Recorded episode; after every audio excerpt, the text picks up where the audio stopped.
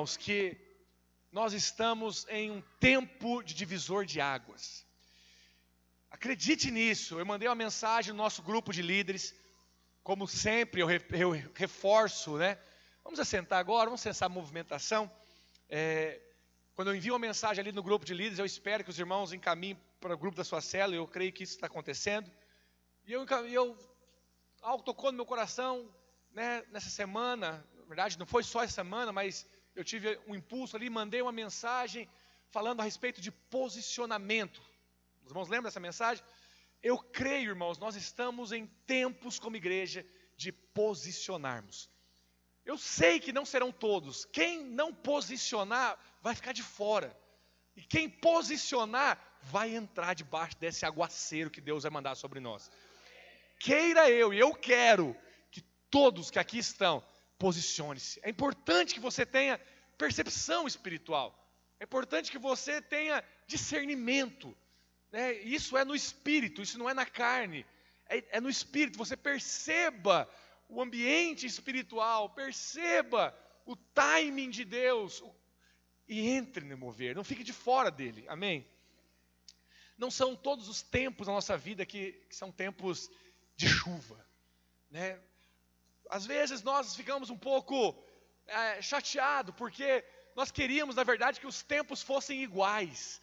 Nós queríamos né, que os dias fossem iguais, mas nas nossas vidas, assim como no mundo, né, no clima, existem estações. Então, realmente tem um tempo para plantar e tem um tempo para colher. Tem um tempo que chove, mas tem um tempo que seca. Tem um tempo que é frio e os frutos não vêm, mas tem um tempo que é verão, tem um tempo de primavera, e os nossos flores e frutos florescem, aparecem, amém? Então, Deus faz isso. Né? Deus, ele, a Bíblia diz que ele estabelece os tempos, as estações. Deus é quem determina o tempo. E nós sabemos, irmãos, que mesmo às vezes não gostando, que essas oscilações, elas fazem parte da vida. Esses dias eu falei para os irmãos né, que, que algo me tocou, né, e eu quero lembrar dessa ilustração para os irmãos. Eu ouvindo, foi interessante porque do nada eu tive essa percepção em casa, e depois ouvindo o pastor Luiz uma mensagem, estava falando de um testemunho de uma irmã, e os irmãos vão lembrar dessa, dessa ilustração que eu dei. O pastor Luiz estava contando que uma irmã lá na videira em Goiânia é, tentou suicídio, não sei se ela tentou suicídio ou estava muito doente. Sei que ela foi parar né, no hospital, ficou internada ali, e à noite, né, ela estava com aqueles, com aqueles coisas conectadas né, no, no coração e tudo mais. E ela, de madrugada, à noite ali, ela disse que teve uma visão. Entrou um anjo naquele no quarto, ele estava todo de branco. No primeiro momento, ela achou que era um médico. Então, um, um anjo veio ali vestido de médico, né? E apareceu para ela e ela falou assim: Olha, doutor, eu eu estou aqui, mas na verdade eu não quero nem sair daqui. Eu, eu para mim deu essa vida. Essa vida para mim deu. É, não tem mais alegria de viver. É, tanta coisa acontece na minha vida que eu não sei explicar. É, coisas ruins que me, me sobrevêm. E não tem mais alegria de viver. E aquele anjo então apontou o monitor né, que ela estava conectada os fios ali, né, e, e, o eletrocardiograma mostrando os batimentos cardíacos dela. E, e ele mostrou e falou assim: Olha, você está vendo essa, essa tela? Ela falou: Estou vendo. Olha, enquanto você estiver indo para cima e para baixo, para cima e para baixo, é sinal de que tem vida. Quando ficar pi, reto, é porque você morreu. A nossa vida é assim. Enquanto tiver altos e baixos, é porque nós estamos na vida.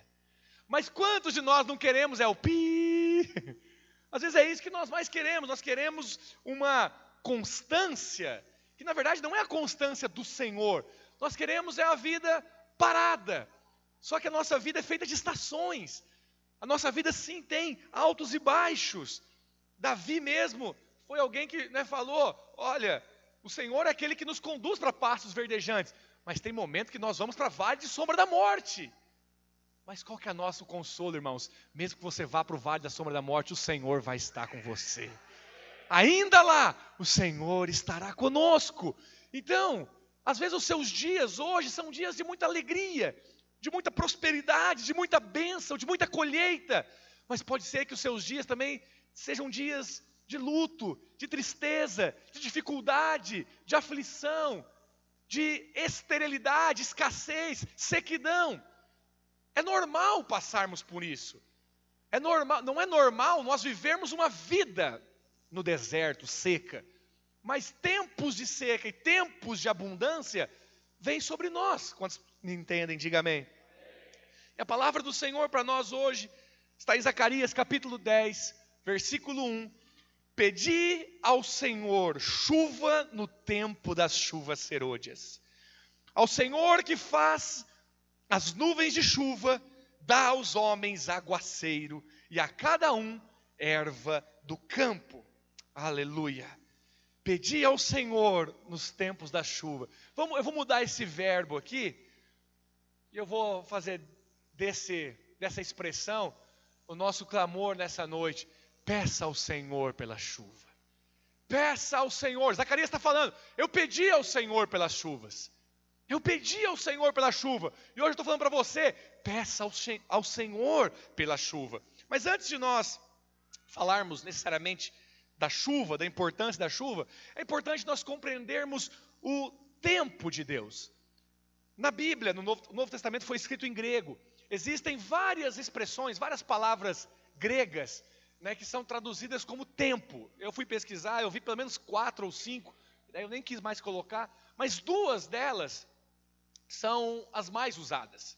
Uma é cronos. Cronos, da onde vêm as nossas palavras cronologia, cronômetro. Né? O cronos é o tempo do homem. Cronos é o tempo do relógio. Cronos é uma hora, duas horas, um dia, dois dias, um mês, dois meses, um ano, dois anos. Quem estabeleceu esse tempo? Esse foi os homens estabeleceram. E assim nós contamos os dias. Esse é o Cronos. Deus, ele respeita o Cronos também? Sim.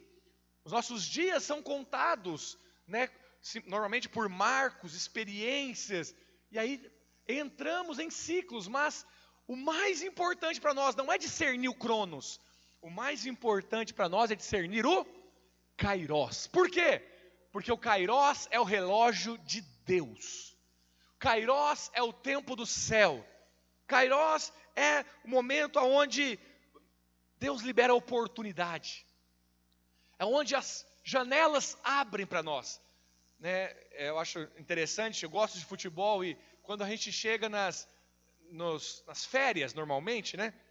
seja inverno, verão, porque o calendário é diferente, aí diz, dizem assim: então vai chegar lá em, em janeiro, dezembro, abriu a janela de transferência. O que, que é isso? Agora é a hora de compra e venda de jogadores. Um sai daqui, outro vai para lá tem momento que abre a janela do céu sobre nós. Essa é a hora que a chuva abundante vem.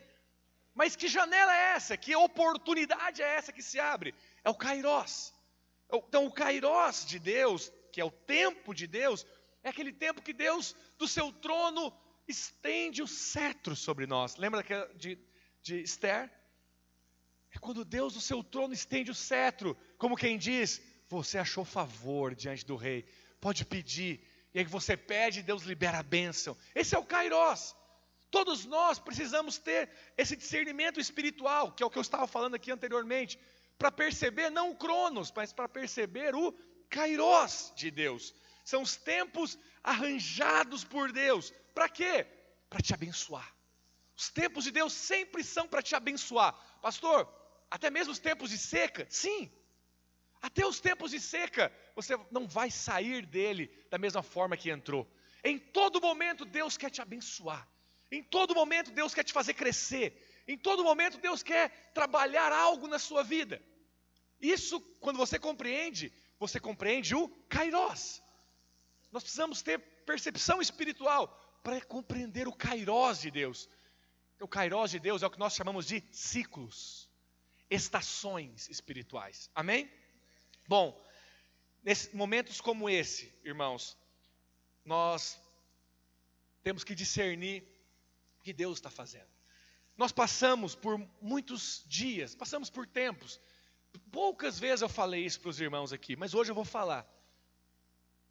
Por que, que poucas eu falei? Porque a minha fala não pode ser para te desanimar, não pode ser para aumentar aquilo que já é um motivo de tristeza ou de desânimo, mas é só você pensar um pouquinho, né, e você vai ter, vai concordar comigo, que nós passamos como igreja em Caxias do Sul nos últimos anos, né, eu nem digo no ano de 2019 que nós estamos, mas nos últimos três anos, 18, 17, 16, começou com crise financeira, dívidas na igreja, trocas ministeriais, muita gente entrou, mas muita gente saiu.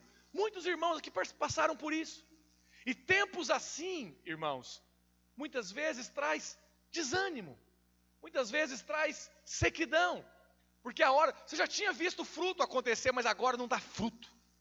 Agora minha célula que tinha 10, ao invés de chegar a 15, vai para 5. E a pessoa, ao invés de ser é, consolidada e de entrar, tem a gente saindo. O que, que eu faço nesse momento? Momento de sequidão, momento de permanecer. É momento de se firmar as estacas. É momento de, como diz Deuteronômio, de Deus mostrar o que está no seu coração. Mas não mostrar para Ele, Deus sabe o que está no seu coração, mostrar para você. É o momento de você falar: opa, a minha convicção de fé está no Senhor, a minha vida não está no pastor Fulano, não está no meu líder, a minha fé está no Autor e Consumador da fé.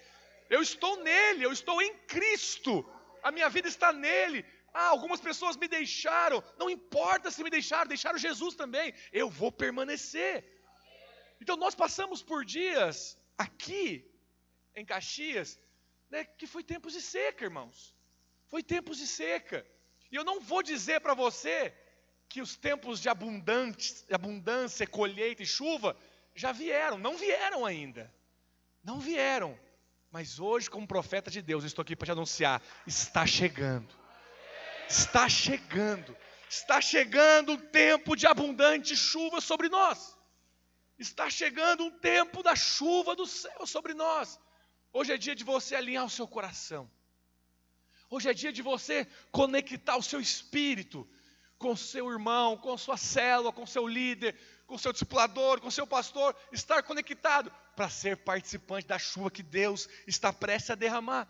Mas o que, que significa essa chuva, pastor? O que significa essa chuva? Eu coloquei pelo menos três coisas, e a primeira é que a chuva do céu é para a igreja. A chuva do céu é para a igreja. Nós lemos aqui, vou voltar só para você ver. Pedi ao Senhor chuva no tempo das chuvas serôdias. Vou falar um pouquinho sobre isso, mas eu vou mostrar para você que a chuva do céu é para nós. A chuva dos céus é para a igreja. Essa chuva serôdia, depois eu vou ler outros versículos com você, mas você já deve ter ouvido falar da chuva serôdia e da chuva temporã. Quantos já ouviram falar? Depois eu vou ler outro versículo, está lá em Deuteronômio também, Joel, fala sobre essas chuvas. Chuvas serôdias, chuva temporã, na Bíblia, é na verdade uma, uma nomenclatura para mostrar as estações de chuva na região da Palestina. Então, lá em Israel, tinha basicamente dois períodos de chuva maior. Né? O primeiro período era chamado de chuva temporã, que acontecia né, no outono, que preparava, oh, perdão, acontecia na primavera, que preparava a terra para o plantio. Então, temporão é primeiro. Então, eram as primeiras chuvas. Então, quando chegava a estação da chuva, vinham as primeiras chuvas. Nós vivemos aqui no Rio Grande do Sul. Talvez você que não conhece outras regiões do Brasil, aqui chove o ano inteiro. Chove ou não chove? Caxias, então, chove o ano inteiro. É óbvio que o inverno é conhecido como um período de maior chuva. Mas chega no verão, tem as chuvas de verão, já viu isso? É que chove o ano inteiro aqui. Se você for em Goiânia, eu morei 15 anos em Goiânia. Goiânia, seis meses não chove. Seis meses chove. Seis meses chove quase todo dia. Seis meses não chove. Então, é muito, é muito bom para quem gosta de fazer casamento ao ar livre. Goiânia faz isso. Por quê? Só marca o casamento para um tempo da seca. Pode fazer casamento ao ar livre. Não vai chover. Não vai chover. Pode estar certo, não vai chover. Porque não chove. Então, a região nossa do centro-oeste do Brasil não é, é primavera, verão, outono, inverno. É seca e chuva. Essas são as duas estações. Então nós sabemos bem quando vem as primeiras chuvas. Quem mexe com agricultura sabe, chegou o tempo das primeiras chuvas. Quando estava lá agora, eu estava não, quando está, quando mês passado, retrasado, se não me engano, nós estamos em outubro, final de agosto, começo de setembro, estava atrasada as chuvas. E aí começou o pessoal a ficar preocupado em Goiânia. A umidade relativa do ar muito baixa, né, muito, muito tempo sem chover. Os agricultores precisando da chuva para quê? Para molhar a terra, para colocar a semente. Mas estava demorando, e lá tardou quase uns 20 dias, um mês, para as primeiras chuvas. Quando vem as primeiras chuvas, e era assim também, é assim em Israel, essas são chamadas de chuvas temporãs. E as últimas chuvas, chuvas serôdias. Então, essas são as chuvas do outono, já quase chegando o inverno, e aí no inverno não tem colheita. Então, a primeira chuva vem para preparar a terra para lançar semente. As últimas chuvas vêm para granar a espiga, vêm para, na verdade, fortalecer ainda mais os frutos. Isso talvez não seja muito importante para você, você não mexe com agricultura, mas o que isso tem a ver conosco? Presta atenção. Isso, em primeiro lugar, aponta para o mover do Espírito. A Bíblia diz que Atos dos Apóstolos mais especificamente, Pentecoste foi primeiras chuvas sobre nós. Nós que eu digo sobre a igreja, sobre o mover de Deus.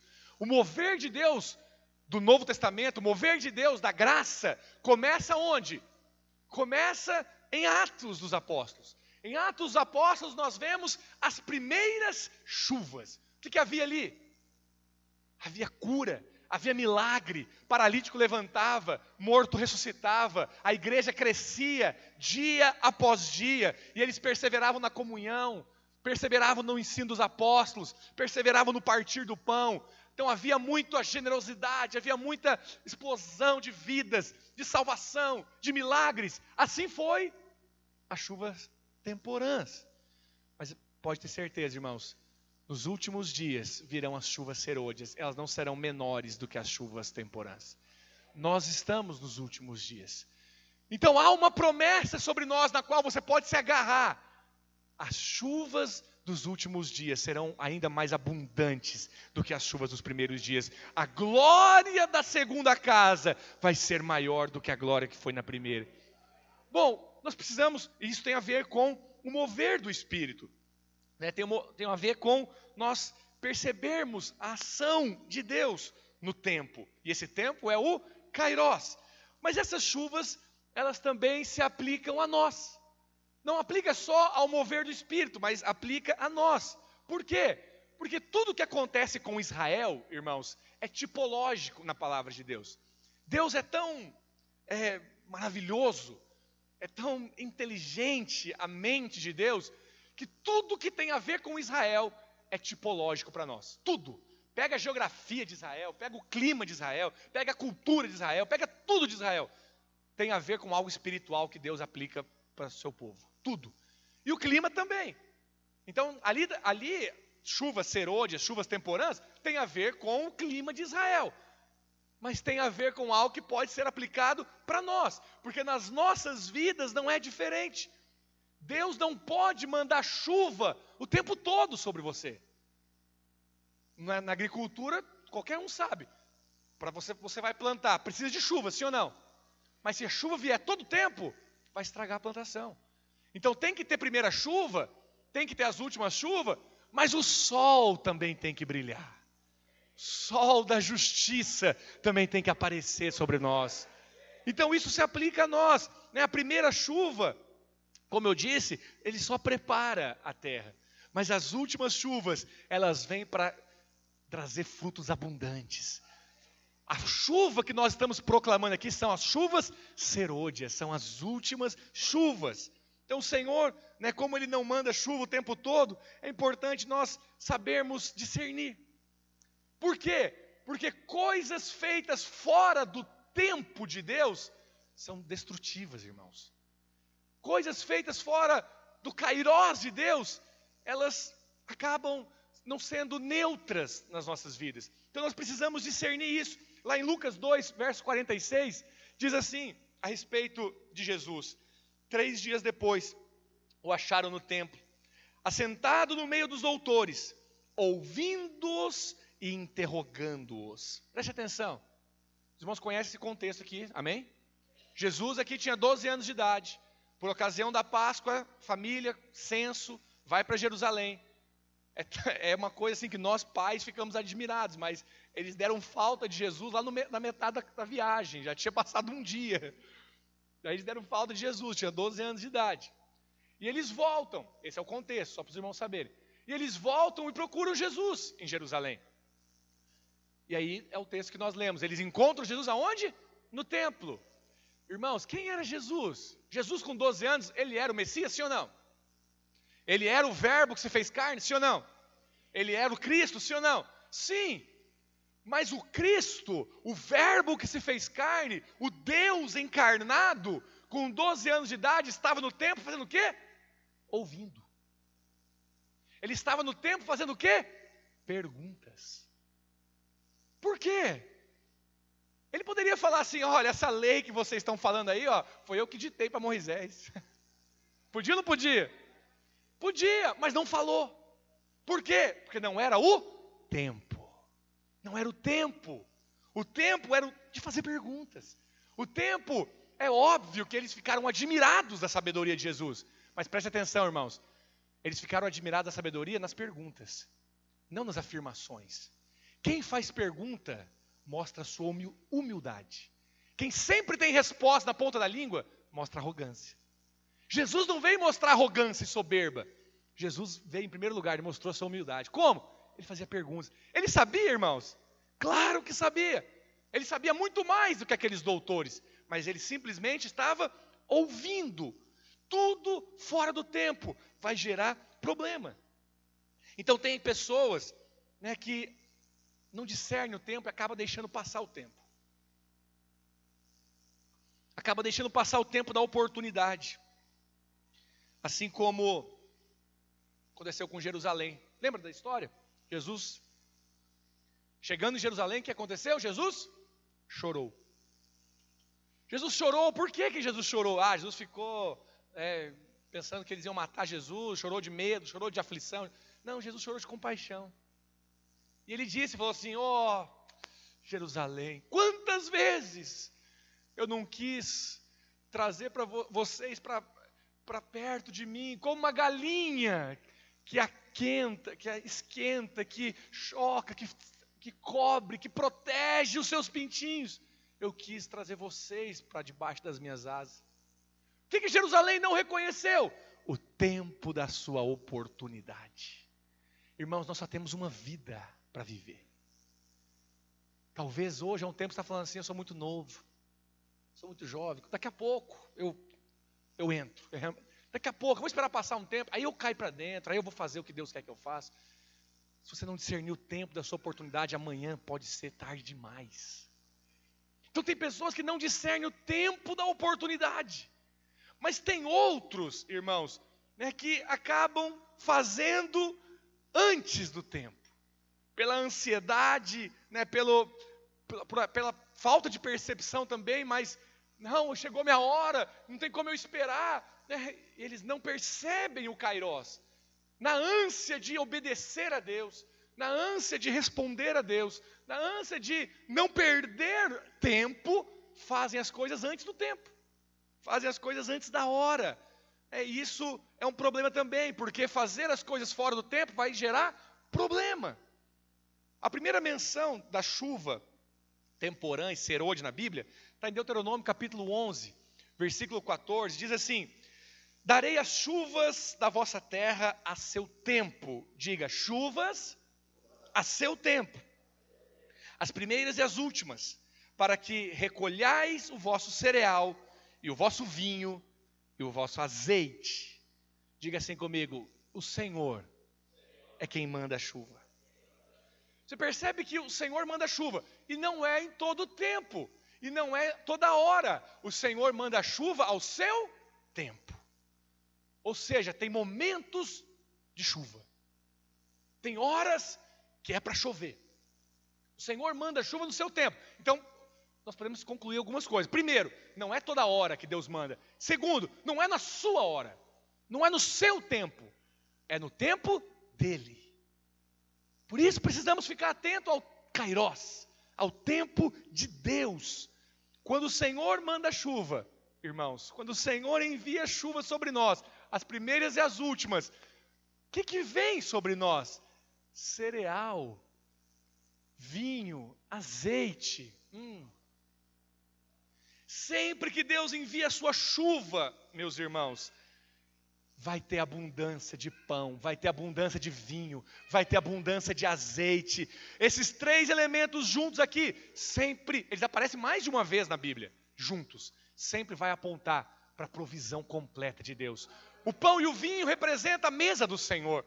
O azeite aponta para a unção de Deus, a capacitação do Espírito. Então preste atenção: se pão, vinho e azeite juntos representam a provisão de Deus para nós, e o Senhor está falando que quando Ele mandar chuva, vai ter abundância de azeite, de vinho e de pão, cereal ali, aponta para o trigo, que é o pão.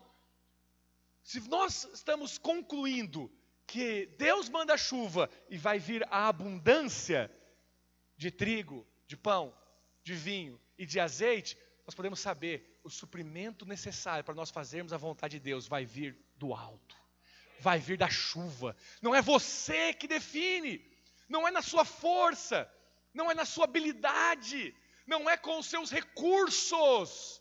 Preste atenção: o pão aponta para a palavra de Deus revelada sobre nós todos os dias, a cada semana, a cada domingo, nós nos reunimos aqui e uma mesa está colocada aqui. Não tem faltado pão para você. O pão está sendo servido, o pão da revelação. O pão é Cristo, o pão é a palavra de Deus. Mas também não falta vinho.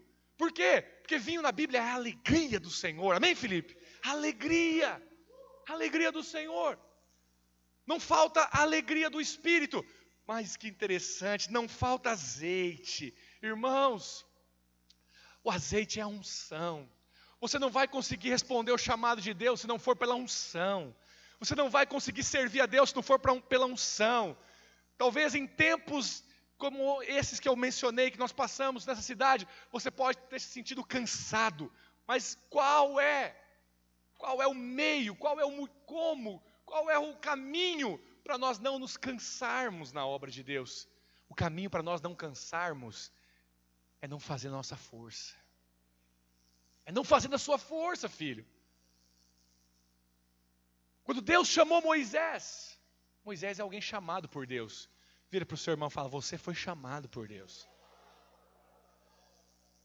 Quando Deus chama Moisés, a maneira que Deus chama é um retrato para nós.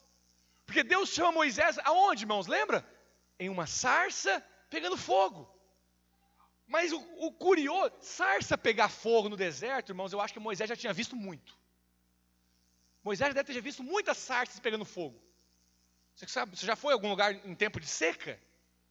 O Brasil está cheio de queimadas por aí nos tempos da seca. Por quê? Porque seco, um lugar seco, um lugar árido, é muito fácil pegar fogo. Moisés deve ter visto várias sarças pegarem fogo. Sarça é um, um arbustozinho, uma arvorezinha. Ele deve ter visto várias arvorezinhas pegarem fogo. Mas o que tinha de diferente com aquela sarça? Ela pegava fogo, mas a sarça não consumia. Por quê? Porque a sarça não é o combustível daquele fogo.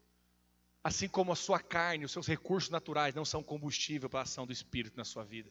Se Deus te chama, você não vai cansar, filho. Você não vai ficar suado. Você consegue imaginar Davi depois de matar Golias? Imagina Davi depois de matar Golias. Foi difícil. Conta como é que foi aí, Davi.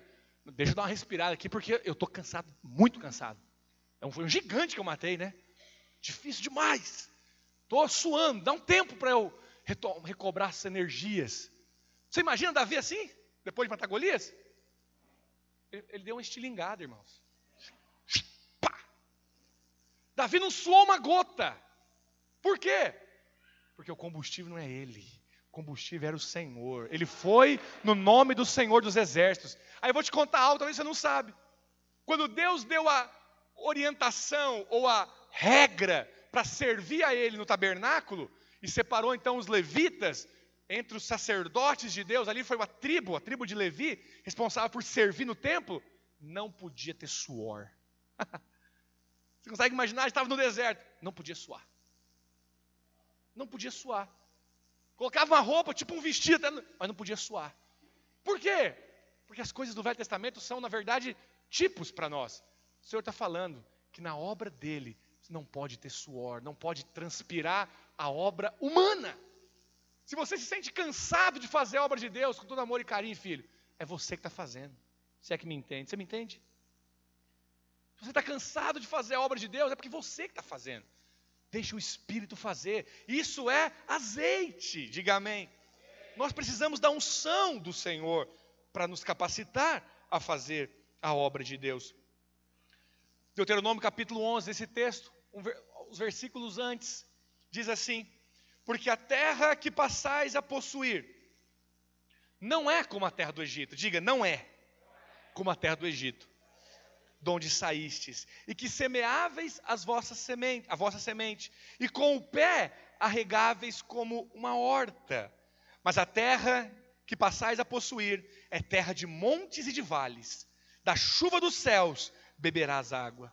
Terra que cuida o Senhor, cuida o Senhor, vosso Deus. Os olhos do Senhor, vosso Deus, estão sobre ela continuamente, desde o princípio até o fim do ano. Aleluia. O Senhor agora faz aqui uma comparação entre as duas terras. Todos nós aqui, irmãos, já vivemos no Egito. E o Senhor fala que a terra na qual o Senhor estava levando eles não era como a terra do Egito. Por quê? Porque o Egito representa o mundo, mas Canaã representa a nossa nova vida em Cristo, a vida abundante. Canaã não é céu, não, irmãos. Canaã, na Bíblia, não é um símbolo da Nova Jerusalém. Canaã é o símbolo da vida abundante, da vida plena com Cristo. O ladrão vem para matar, roubar, destruir, mas o Senhor vem para nos dar vida e vida em abundância. Essa é a Canaã do Senhor. Essa é a terra prometida para nós. Então, as palavras aqui em Deuteronômio capítulo 11, principalmente no versículo 11, nos, nos ensina que nós não podemos mais depender do curso deste mundo. Porque o Senhor está falando claramente: a terra que eu estou colocando vocês não é como este mundo, não é como o Egito, da onde vocês vieram. Então, tem algo que o Senhor quer nos ensinar. Pelo menos três coisas nós podemos ver aqui. Primeira coisa, você já estudou lá na. Quem já estudou aqui o Egito, a dádiva do Nilo? Já, estudou sobre a dádiva do Nilo?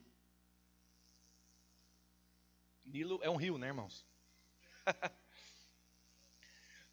o, o Egito hoje é um país bem grande, se comparado com aquela época. Mas até hoje, a civilização egípcia ela está muito concentrada nas margens do rio Nilo. Por quê? Porque o, aonde está o Egito é o deserto do Saara. Então é um deserto, é uma terra árida. Então preste atenção. No deserto, ou no Egito, não chove. Como que acontece para eles né, cultivarem e terem água para beber? Vem das montanhas de cima, né, que a, atualmente região ali de Israel, é, Palestina. Nos altos das montanhas chove e congela, então dá degelo misturado com a fonte do, como é que não é fonte que chama, é começo do rio? A nascente, né?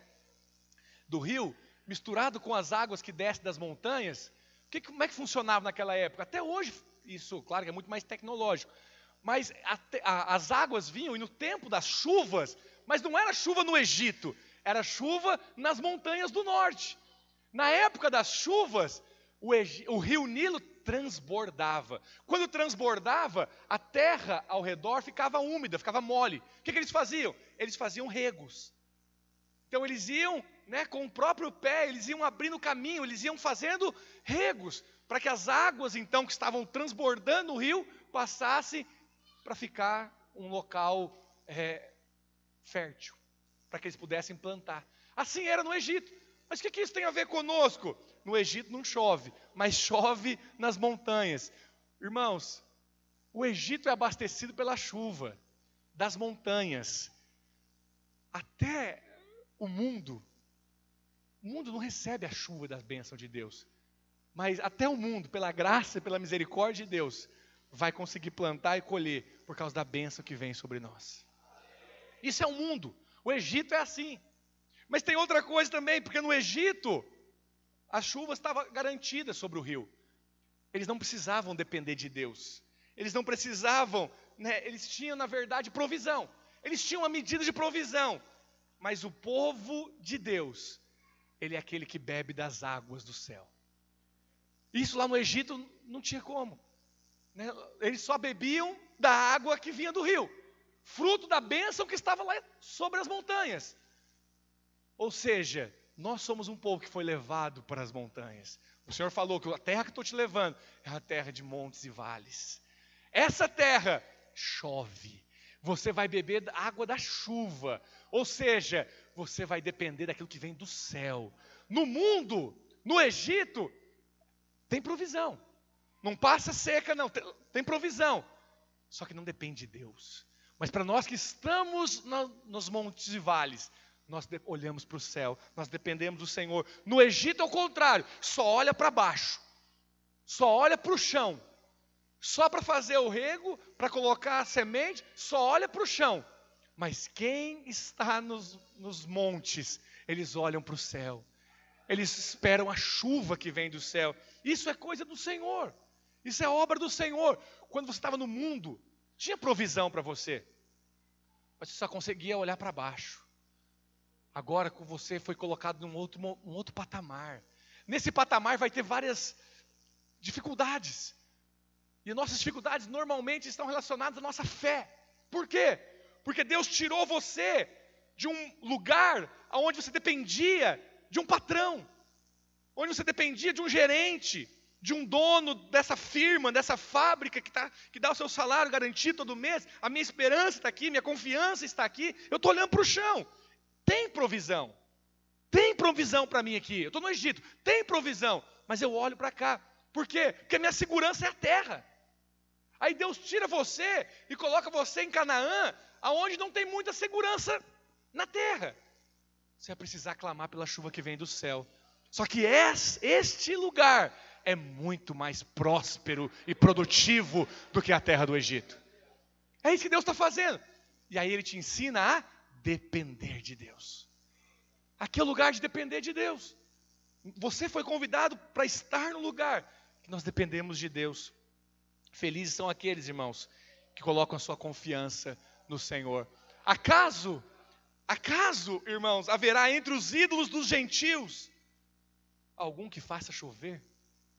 Ou podem os céus de si mesmos dar chuva?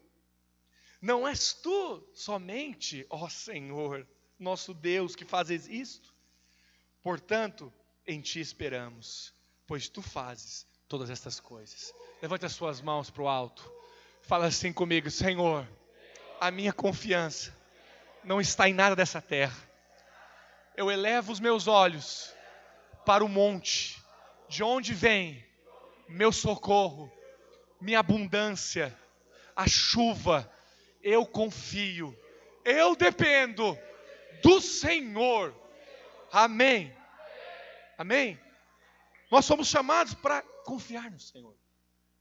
Nós somos chamados para depender do Senhor. Felizes são aqueles, irmãos, que hoje estão depositando sua confiança no Senhor. Que estão colocando a sua fé, que estão realmente dependendo do Senhor. Bem-aventurados são vocês, porque nós vamos ter respostas do céu nós vamos ter resposta do céu. Se você é alguém que tem passado por dias difíceis por, por causa da sua fé, você tem passado por dias difíceis porque você tem perseverado em crer, e as portas ainda não se abriram, mas você crê, quero falar que o Senhor vai honrar sua fé.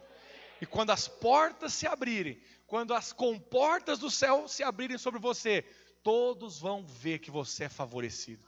Todos vão ver e vão te chamar de bem-aventurado, vão te chamar de feliz, e vão ver que vale a pena colocar sua confiança no Senhor. Às vezes as coisas não aconteceram ainda, mas calma, não é o fim.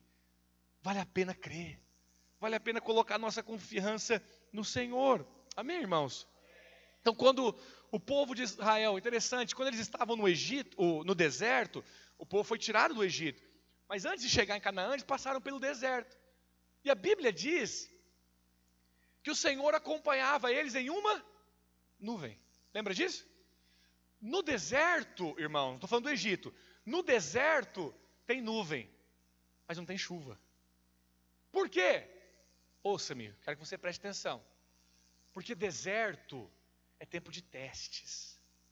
Sombra, a nuvem faz sombra, amém? Sombra, ouça-me, a sombra, ela pode tranquilizar os seus dias, mas não te traz provisão, não te traz prosperidade. Tempos de testes, tempos de aflições, tempos de sequidão, tempos de deserto, o máximo que nós vamos ter é sombra. A Bíblia diz que a lei, ela é sombra. É normalmente no deserto que nós vemos os maiores murmuradores, é normalmente no deserto que nós vemos as pessoas mais críticas, é normalmente no deserto que as pessoas estão baseadas na sua justiça própria. Porque a lei faz isso. A lei te coloca no merecimento. Você tem sombra, mas não tem bênção de Deus sobre você. Não tem chuva sobre você. Porque a base está errada. A base está errada. Quando o povo estava no deserto, tinha nuvem, mas nunca choveu. Por quê? Porque o lugar da chuva é Canaã. Então, meu irmão, por que, que não chove no Egito? Porque não tem bênção de Deus. Por que, que não chove no deserto? Porque lá não é lugar de vida. Mas em Canaã nós temos a chuva que vem do céu. Canaã é o lugar de você desfrutar da graça. Canaã não é o lugar do merecimento, ou da tribulação, ou da justiça própria. É o lugar de você desfrutar de uma vida abundante. Não uma vida abundante fora de Cristo. Não uma vida abundante fora do Senhor. Ele é a nossa Canaã. Quando nós estamos nele, nós vamos desfrutar de uma vida abundante. Vai ter chuva sobre você. Chuva temporã e chuva serôdia. Deus não vai te mandar chuva o tempo todo, mas vai mandar chuva ao seu tempo. Diga amém. Então, o Espírito Santo nos diz, irmãos, essa palavra que eu estou pregando para você hoje é fruto de uma trombeta que está sendo tocada em todo o nosso país. A palavra do Senhor diz, os irmãos são testemunhas disso. Né? Para quem é conectado e ouve o pastor Aloísio, eu não tenho problema nenhum com isso. Eu prego para os irmãos, domingo após domingo, as palavras do pastor Aloísio. Eu não tenho nenhuma nenhuma ganância e, e tentação em ser novo para os irmãos. Eu prego o que eu ouço. A palavra do Senhor diz que quando nós vamos sair para a guerra, se a trombeta for tocada e lá na frente ela der som incerto, como que eles vão se preparar para a batalha? Eu quero que os irmãos saibam que nós estamos ouvindo aqui, compartilhando aqui, recebendo aqui a cada domingo aquilo que está vindo lá da, da cabeça. E quando o Senhor derrama o óleo sobre a cabeça, ela escorre pela barba, vai tocar até a orla da veste. Nós estamos sendo preparados. Isso que você está ouvindo aqui está sendo ecoado no país. Nós estamos às vésperas de uma chuva.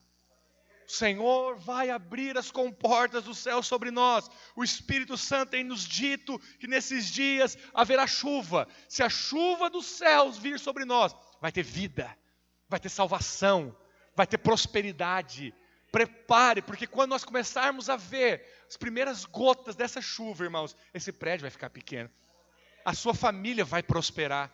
A sua célula, que talvez passou um ano, dois anos, três anos, não cresceu. De repente você vai falar: o que está acontecendo? Porque cada semana vem uma pessoa nova. Eu nem estou fazendo muito esforço. Eu vou te falar: é porque Deus começou a derramar chuva. É porque Deus começou a simplesmente abrir as comportas do céu. Quando isso acontecer, irmãos, não tem como você gloriar em si mesmo. Em Canaã não tem como você se gloriar em si. Por quê? Porque quem dá chuva é o Senhor. Quem é, quem é o Senhor que abre as portas? Quando você vê Deus liberando chuva sobre a sua casa, sua célula, seu ministério, suas finanças, você não vai se gloriar em si, você vai saber: isso aqui é obra de Deus. Isso aqui é chuva dos céus. Eu estou aberto para receber dessa chuva. Quantos estão abertos? Diga amém. Ezequiel 34, verso 26. Coloquei, depois eu falo. Delas e dos lugares ao redor do meu outeiro eu farei bênção. Farei descer a chuva a seu tempo. Serão chuvas de bênçãos, chuva de bênçãos teremos. Conhece essa música? Tem um tempinho já, né? Chuvas de bênçãos. Agora, para quem, para quem, para quem é a chuva? Irmãos, presta atenção. Essa chuva aqui não é uma bênção individual. É uma bênção coletiva. Vira para o seu irmão, só, não fala nada, só olha ao seu redor, só olha. Quero que você saiba que quando a chuva de Deus começar a cair, não vai cair só sobre você, vai cair sobre nós. Vai cair sobre nós. Pastor, como nós podemos saber disso? A Bíblia fala que é ao redor do meu outeiro. A palavra outeiro ali é uma palavra português bem formal. Outeiro é um monte. Um monte. Qual é o monte do Senhor na palavra? O monte do Senhor na Bíblia é Monte Sião. Todas as vezes que você vê na Bíblia, Monte Sinai aponta para a lei, aponta para Moisés. Foi no Sinai que Deus deu os mandamentos. Todas as vezes que você vê o Monte Sião, o Senhor fala: ah, esse é o meu monte. O Monte Sião aponta para a igreja. O Monte Sião é a igreja. A Bíblia diz que Deus vai mandar chuva de bênção ao redor do seu monte, ao redor da igreja. Então, olha, eu fico às vezes, fico triste às vezes, mas eu sei que que nós precisamos permanecer na palavra e continuarmos falando. Mas nós temos irmãos que vêm no culto, por exemplo, ocasionalmente. Aparece, de vez em quando está entre nós. Esse é um tempo de você posicionar, filho. Se você é esse irmão, né, que está aqui hoje, e normalmente vem, passa algumas semanas, não vem, vem no culto de ceia.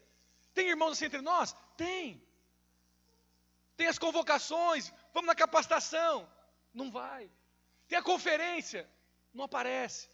Hoje, nós estamos num tempo de posicionarmos. Nós estamos num tempo de firmarmos as estacas. Por quê? Porque você pode ser filho, você pode ser amado, você é muito querido. Isso não tem problema nenhum com a sua identidade, você é amado, mas é extremamente importante você estar conectado com a igreja para receber e desfrutar da chuva do céu. Aí é este o motivo que muitas das vezes que são irmãos, são filhos, até se dizem da videira, até se dizem de entre nós, mas não cai a chuva sobre ele. Por quê? Porque não está junto, não está presente, está na vida da igreja, é desfrutar da chuva. Quem está na vida da igreja vai desfrutar da chuva. Por isso nós precisamos aprender isso. Agora, que chuva é essa? Eu vou para o terceiro e último ponto. O segundo ainda? O segundo. O Senhor me dê graça, então. Isso aqui é rápido. As chuvas de Deus, ela depende das nossas orações, irmãos. Sabe que esse é um mistério. Oração é um dos mistérios na palavra de Deus. Eu quero chegar na, na parte que é as bênçãos de Deus para nós. Amém? Mas antes eu vou falar sobre isso. A oração.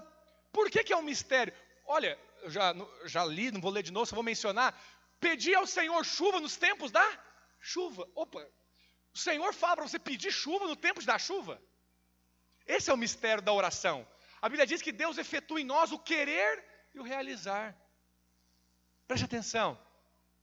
Deus está sim em um tempo para te dar algo, mas Ele diz para você orar. Ele diz para você pedir.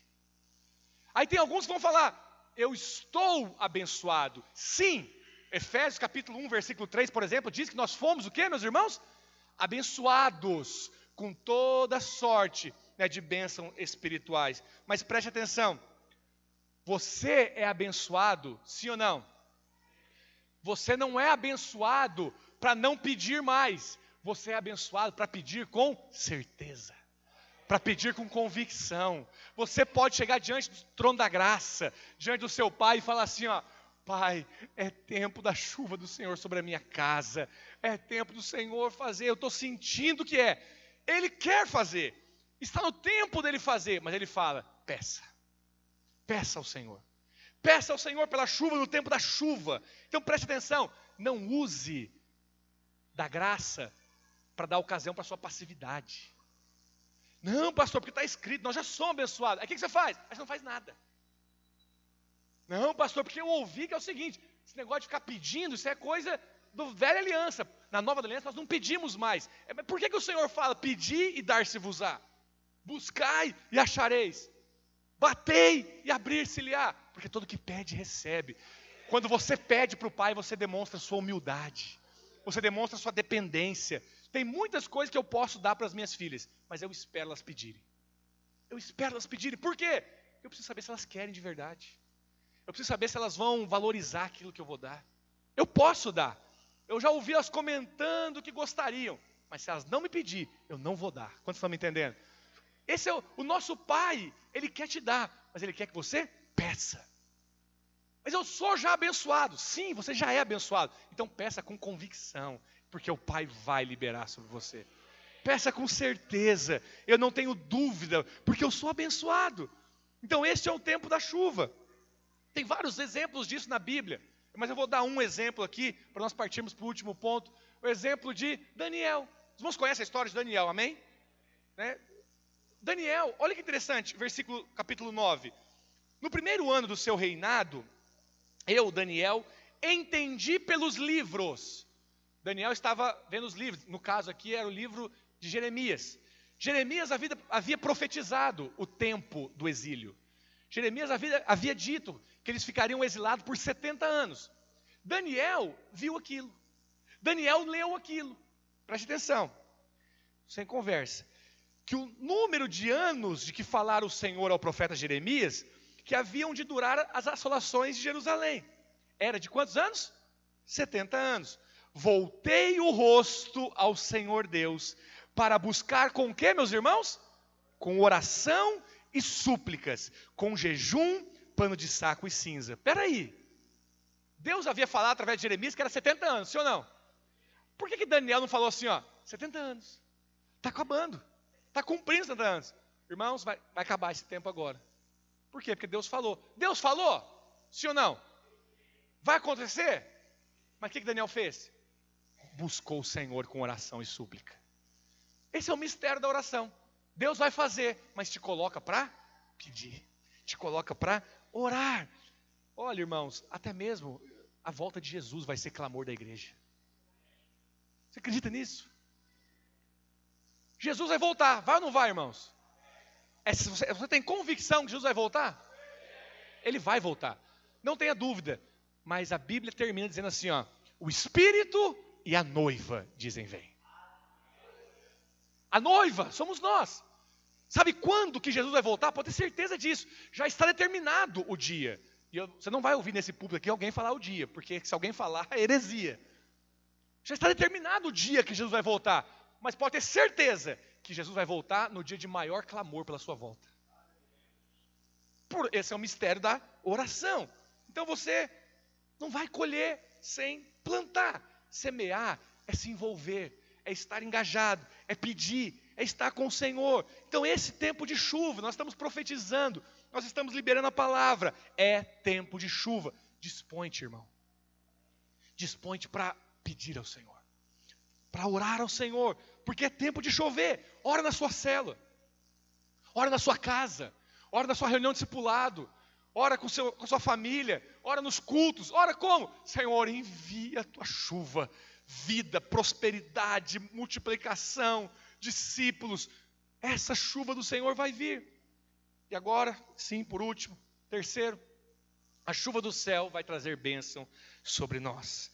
Fala para o seu irmão, a chuva do céu trará bênçãos sobre a sua vida. Olha, normalmente quando nós estamos na rua, é assim ou não é? Quando você está andando na rua e começa a chuviscar, o que, que você faz? Corre. E você já sabe que está comprovado que quanto mais você corre, mais você molha. Já viu isso? É, teve estudos, inclusive, falando disso. Cai mais pingo em você quando você está correndo do que está andando, mas você corre, né? Assim vai ser, eu profetizo a chuva de Deus sobre nós. Você vai correr, mas não vai fugir dela. Quanto mais você corre, mais você vai ser inundado, encharcado pela chuva do céu. Vai ser assim. Essa é a chuva que Deus está enviando sobre nós. Se você estiver conectado, você não vai ficar de fora. Você não vai ter como fugir dela. Ela vai encharcar a sua vida. Você não vai fugir. É tempo então de você posicionar. É tempo de você dizer: eu vou me molhar. O problema é que muitos não querem se molhar. Mas eu estou te falando que a chuva de Deus traz bênção sobre você. Então decida se molhar, filho. Fala, olha, eu estou com os meus irmãos aqui, ó. Eu estou nessa cela. A hora que a chuva vir, vai pegar em você também. Mas decida entrar. Decida se envolver. Decida permitir ser molhado por essa chuva. A palavra do Senhor diz em Joel: Alegrai-vos, pois, filhos de Sião. Lembra que eu falei? Sião é? Ah Sinai é lei, Moisés, Sião é igreja. Sião aponta para Cristo. Filhos de Sião são os filhos do Senhor, é a igreja. Eu estou falando aqui hoje, profeticamente, alegrai-vos, filhos de Sião. Alegrai-vos. Igreja, por quê? Porque Deus vos dará em justa medida chuva fará descer como outrora a chuva temporânea serôdia.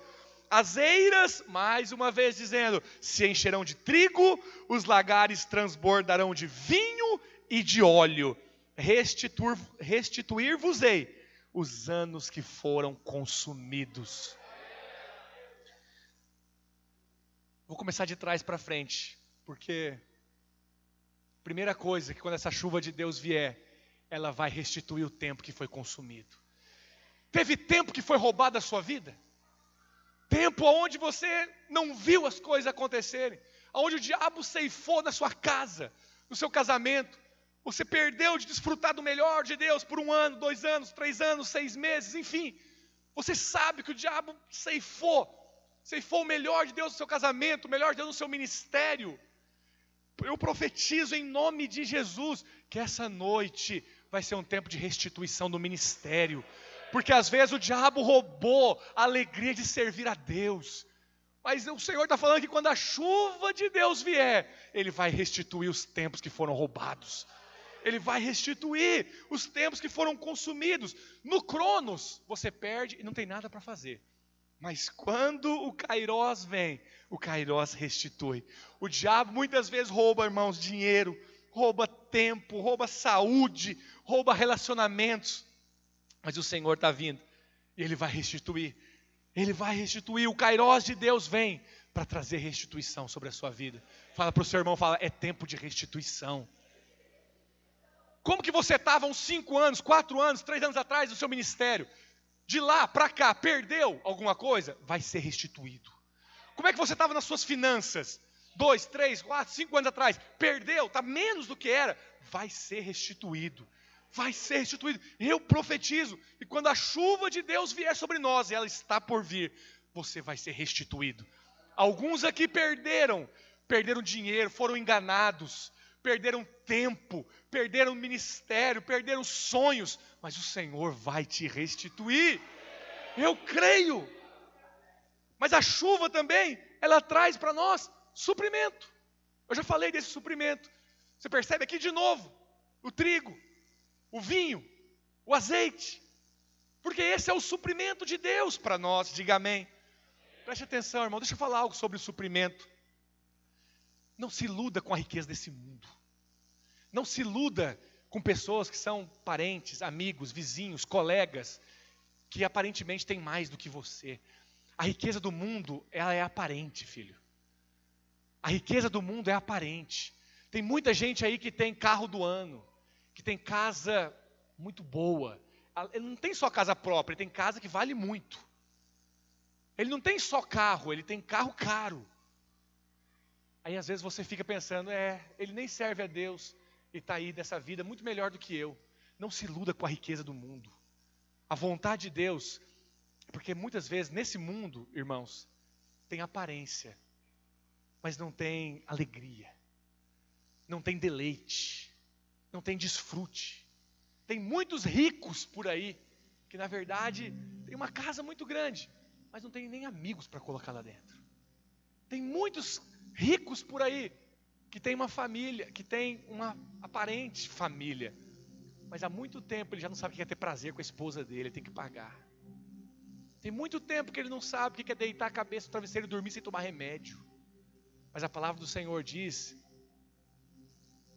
se eu coloquei aqui. Não coloquei.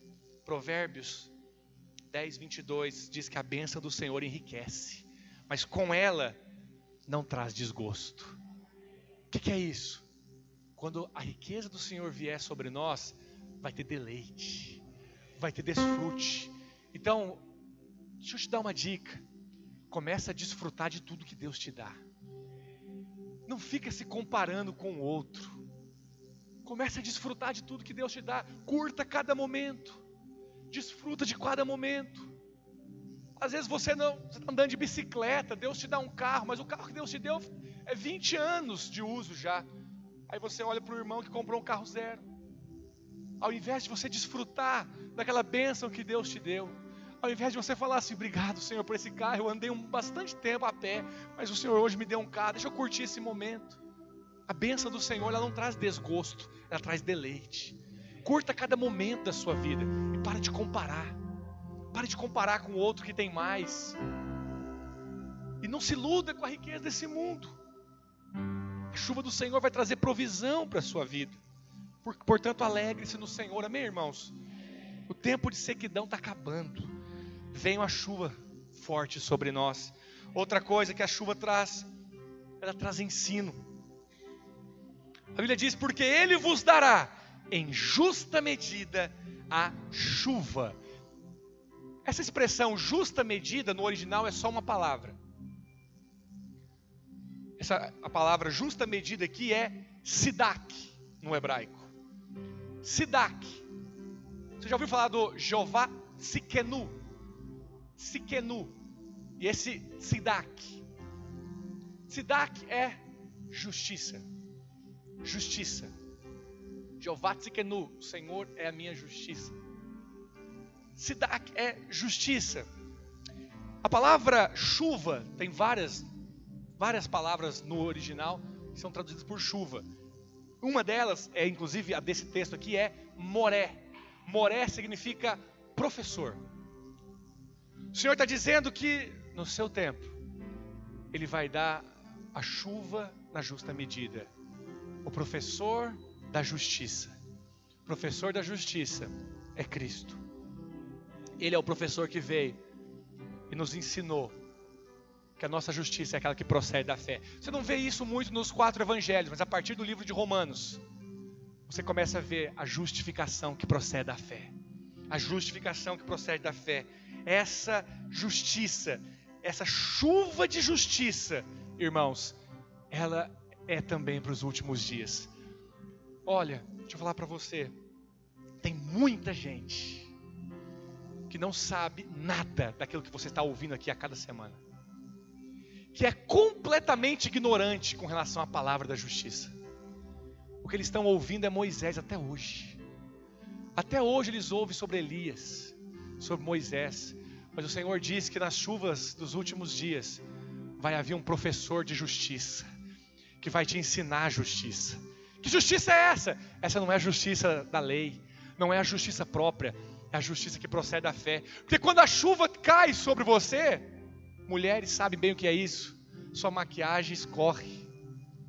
Se você está com maquiagem e começa a se molhar, escorre maquiagem, as máscaras caem, não há lugar para justiça própria, não há lugar para máscara, não há lugar para aparência, você vai se abrir completamente para estar debaixo do favor de Deus.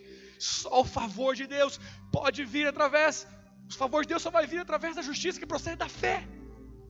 Justiça que procede da fé. Não existe espaço nessa hora, meus irmãos, para se gloriar em si mesmo.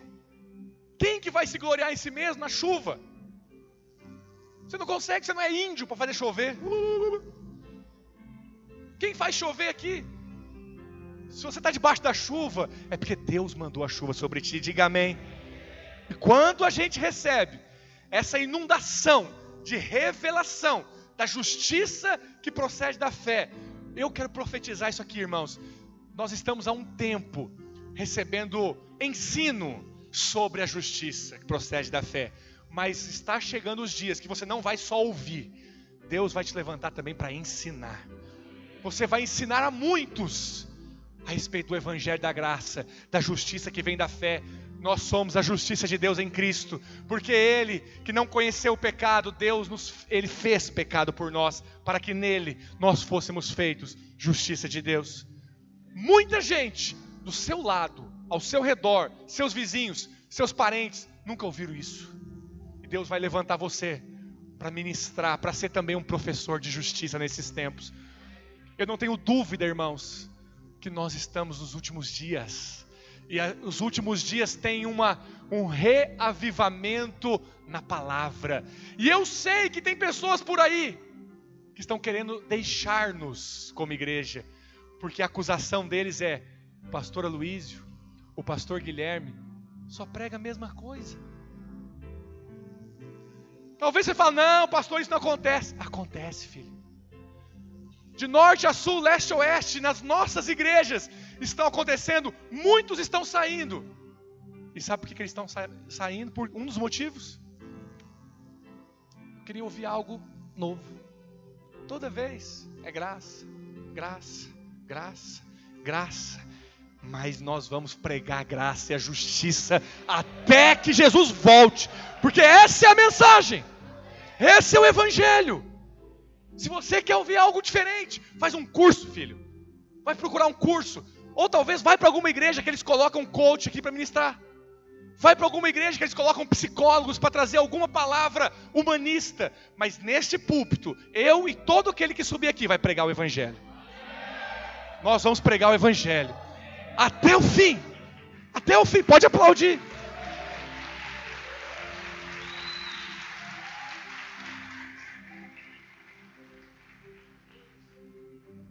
Nós precisamos sustentar isso. Talvez até hoje você foi um bom ouvinte. E você crê nisso. Muitas pessoas me procuram em aulas. Esses dias alguma irmã me procurou, fala, pastor, nossa, é, eu até encaminho, inclusive, né, as palavras para os meus amigos, as palavras do culto. É porque assim, eu sou muito abençoado, só que eu não consigo falar. Aí eu ponho eles para ouvir só falando. Glória a Deus por isso. Pode passar as nossas mensagens para todos vocês quiserem.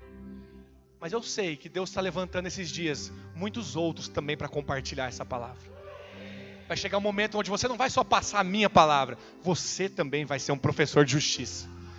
Você vai falar, falar, olha, chegou o tempo onde você tem que desfrutar do favor de Deus, a graça de Deus. E por fim, para nós encerrarmos e orarmos, quando a chuva vem, ela traz semente. Semente. Tudo que Deus nos dá em forma de semente. Por quê, pastor? Tem gente que está querendo ganhar na loteria. Ganhar na loteria, a colheita pronta, filho. E Deus não vai fazer você ganhar na loteria. Se você está jogando na loteria, eu não vou tacar pedra em você não. Mas eu tô querendo te dizer um negócio, aquele lá é gasofilaço errado. Não é lá que Deus vai te dar a colheita. Porque lá é colheita pronta. Quando Deus quer te dar algo, Ele te dá em semente. Semente. Deus vai dar semente. Palavra do Senhor diz: porque assim como desce a chuva e a neve dos céus, e para lá não tornam, sem que primeiro regue a terra e a fecundem e façam brotar, para dar o que, meus irmãos? Semente. Semente ao semeador e pão ao que come. Deus vai dar muita semente quando a chuva descer. Não se esqueça, não coma a semente. Quando você começar a prosperar na sua vida, e você vai prosperar, Talvez hoje você ganha dois salários mínimos, três salários mínimos, e você fica pensando, como é que seria se eu ganhar dez? Ou alguns nem ousam imaginar que você pode ganhar dez salários mínimos, vinte salários mínimos. Eu quero te falar, vai haver irmãos entre nós, que o que você está ganhando de salário hoje vai ser seu dízimo amanhã. Você vai prosperar, mas quando esse dia chegar, não coma a semente. O Senhor vai te dar o pão para você comer, mas Ele vai te dar semente para você sempre continuar plantando. Quando a chuva vem, Ele te dá semente. Quantos querem estar debaixo dessa chuva? Quantos querem se posicionar hoje? Ah, eu não vou sair daqui, não vou sair dessa posição. Eu decido ser encharcado por essa chuva. Quantos querem isso mesmo? Fica de pé então. Irmãos, vai chover. Alegra o seu coração, irmão. Alegra o seu coração. Alegra o seu coração, Felipe. Olha para cá. Aquilo que tem acontecido com você é um retrato, vai acontecer com muitos entre nós. É tempo de restituição ministerial. É tempo de Deus reacender a chama da sua liderança.